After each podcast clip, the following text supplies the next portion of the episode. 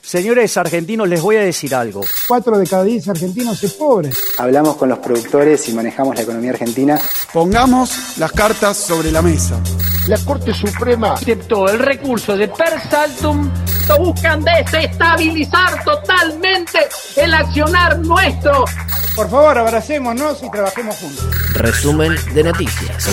Si no hacer algo original. 201 días y contando, amigues. En el mundo, 35.347.404 casos confirmados y 1.039.406 muertes. Brasil registró ayer más de 41.000 contagios y en Nueva York vuelven a cerrar bares, restaurantes y gimnasios en Brooklyn y Queens. En nuestro país, ayer se confirmaron 14.740 casos nuevos y 359 fallecimientos, llevando la cifra total de muertes a 21.827 personas. Esto coloca a la Argentina en el puesto 12 entre los países con más decesos.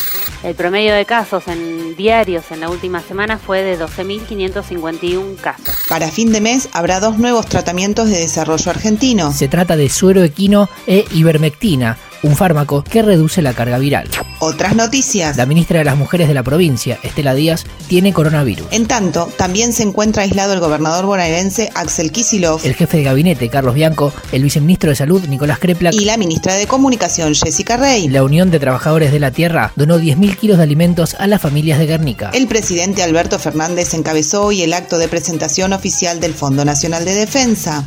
Venezuela en la ONU. Ayer, el Consejo de Derechos Humanos de la ONU trató el informe Bachelet. Denuncia la violación sistemática de los derechos humanos en Venezuela durante el gobierno de Nicolás Maduro. Y fue validado con 22 votos a favor, 22 abstenciones y 3 votos en contra. Argentina votó a favor y volvió a manifestarse contra el bloqueo económico. Estas graves violaciones de derechos humanos constituyen crímenes de lesa humanidad y merecen el repudio de la comunidad internacional, por lo que estamos a adoptar el presente proyecto de resolución por consenso. Tras el voto argentino y por estar en desacuerdo con la actual política de relaciones exteriores, la actual embajadora en Rusia y ex embajadora de Venezuela, Alicia Castro, renunció a su cargo. Según Infobae, hoy el presidente Alberto Fernández se comunicaría con su par Nicolás Maduro.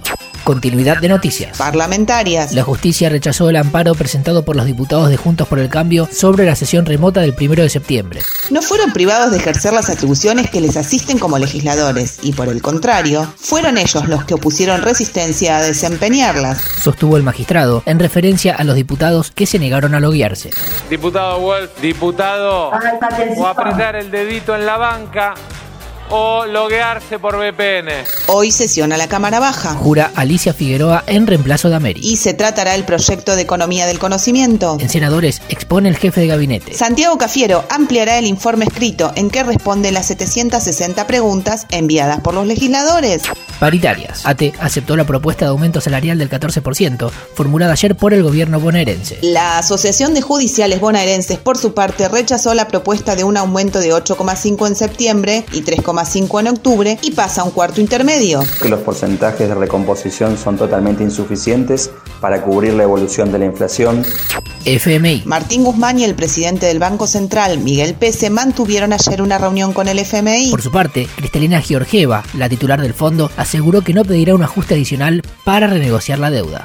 Fotocopia de los cuadernos. La Fiscalía informó a la Cámara de Casación que no existen ni grabaciones, ni videos, ni registros de ningún tipo de las declaraciones de los arrepentidos. Según estipula la ley, para que sea válido un arrepentimiento, además de las actas con las declaraciones, deben estar las grabaciones. Ahora Casación deberá decidir si son o no válidos los testimonios.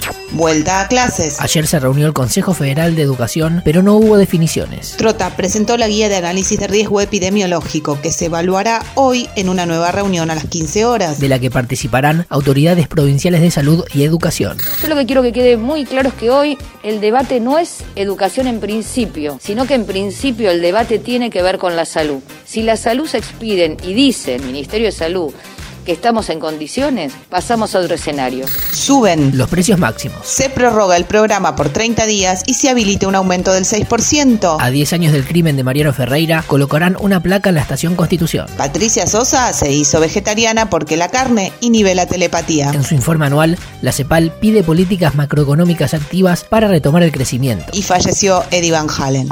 Hasta acá la información del día. Podría ser peor. O mejor. Pero siempre es lo que es. Hay gente que dice, mejor me callo. ¿Viste las viejas de barrio?